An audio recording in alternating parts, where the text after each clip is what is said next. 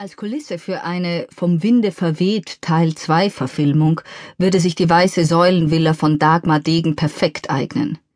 Die Büsche im Garten sind zu Kugeln geschoren, das schmiedeeiserne Tor hat die Form eines riesigen Ds. Lautlos schwingt es auf, nachdem mich die bulläugige Kamera als geladenen Gast identifiziert hat. Hier stinkt das Geld aus jeder Ritze. In einem cremefarbenen Fransenkleidchen lehnt Frau Dr. Degen an einem Goldpfosten, der den Aufgang zu einer breiten Treppe flankiert, die sich nach oben verjüngt. Ihr blasses Gesicht mit seinem winzigen Näschen in der Mitte ist an den Schläfen festgezurrt und scheint bis auf das Öffnen und Schließen der Lippen keiner Regung fähig zu sein. Während ich an ihr vorbeigehe, spreche ich in mein Handy, aus dem mir niemand antwortet, um den ermüdenden Begrüßungs-Smalltalk zu vermeiden. DD lächelt verständnisvoll, als ich ihr nur zunicke und entschuldigend auf das Handy deute. Von oben weht mir eine Klavierversion von Frank Sinatras Strangers in the Night entgegen. Ich sehe mich ein bisschen um, inspiziere Operationssäle, Massageräume und das sogenannte Botox Boudoir. Obwohl die Gastgeberin im Festsaal gerade ihre Begrüßungsansprache hält, wird mein Eintreten vom vorwiegend weiblichen 40-plus-Publikum wahrgenommen. Ich kann es spüren, wie man mich um meine Jugend beneidet. Endlich hat Dede zu Ende gesprochen und prostet dem Saal zu. Nachdem ich mit Ildiko und einer busenoperierten Künstlerin ermüdenden Smalltalk geführt habe, mache ich mich auf den Weg zur Garderobe als mich plötzlich jemand von der Seite anspricht. Ich kenne die zerzauste Frau nicht, die ich in die Generation meiner Tante Gerda einordnen würde. Sie trägt eine schlecht geschnittene Kurzhaarfrisur, die die Kanten in ihrem hageren Gesicht noch unterstreicht. Sie müssen mich verwechseln, sage ich kurz angebunden. Die Hagere schüttelt den Kopf. Sie sind doch Camilla Simons, nicht wahr? Ich nicke und bleibe stehen. Wissen Sie, ich bin Überblick-Abonnentin und verfolge ganz genau, was Sie schreiben. Ihr Stil ist einzigartig erfrischend. Machen Sie mir doch die Freude und trinken Sie ein Glas mit mir.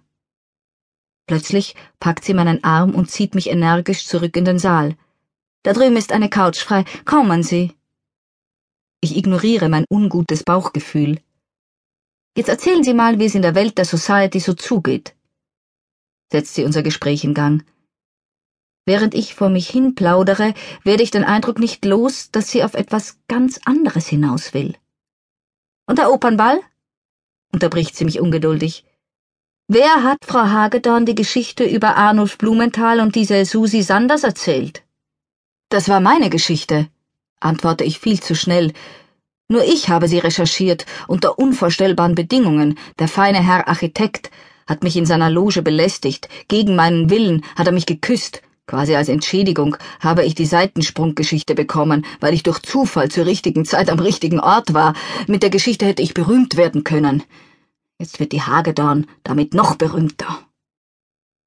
Du verlogenes Luder! schreit meine zerzauste Zuhörerin plötzlich. Ihre Stimme durchschneidet den Saal wie eine Machete. Alle Augen sind auf uns gerichtet. Du kleine Schlampe behauptest also, dass mein Mann dich vergewaltigen wollte? Der Pianist hat aufgehört zu spielen. Wie eingefroren stehen die Gäste da. Die Frau, der ich ins offene Messer gelaufen bin, ist Elsa Blumenthal. Arnold Blumenthals Ehefrau, die Mutter seiner beiden Töchter, die Lesbe, mit der er seit Jahren keinen Sex hat. Arnold hat mir alles erzählt, brüllt Elsa noch immer, wie du ihm gedroht hast, unsere Ehe zu zerstören, wenn er nicht mitmacht. Die Damen haben die Couch, auf der ich nach wie vor sitze, umzingelt. Hätte man in diesem Moment Steine ausgeteilt, sie hätten sie nach mir geworfen. Du Miststück hast geglaubt, dass du damit durchkommst? Und ausgerechnet die Susi hast du dir für deine Schmutzkübelgeschichte ausgesucht? Aus der zweiten Reihe tritt Susi Sanders vor. Elsa fasst sie um die Taille und dreht sie dem interessierten Publikum zu. Meine Damen, nur damit Sie Bescheid wissen, sagt sie, Susi ist mein Patenkind und die beste Freundin meiner Tochter Clara. Seit ihrer Geburt gehört sie zu unserer Familie. Mit Susis Mutter habe ich studiert. Ins Gesicht sprengen möchte ich der Blumenthal-Patentochter, die es hinter Tante Elsas Rücken mit Onkel Arni treibt. Langsam stehe ich auf. Meine Beine zittern, als ich ihnen mein ganzes Gewicht zumute. Susi ist also ihre Patentochter, sage ich und bin überrascht darüber, wie fest meine Stimme ist. Falls sie von Onkel Ani schwanger werden sollte, wird sie das Kind doch hoffentlich behalten dürfen.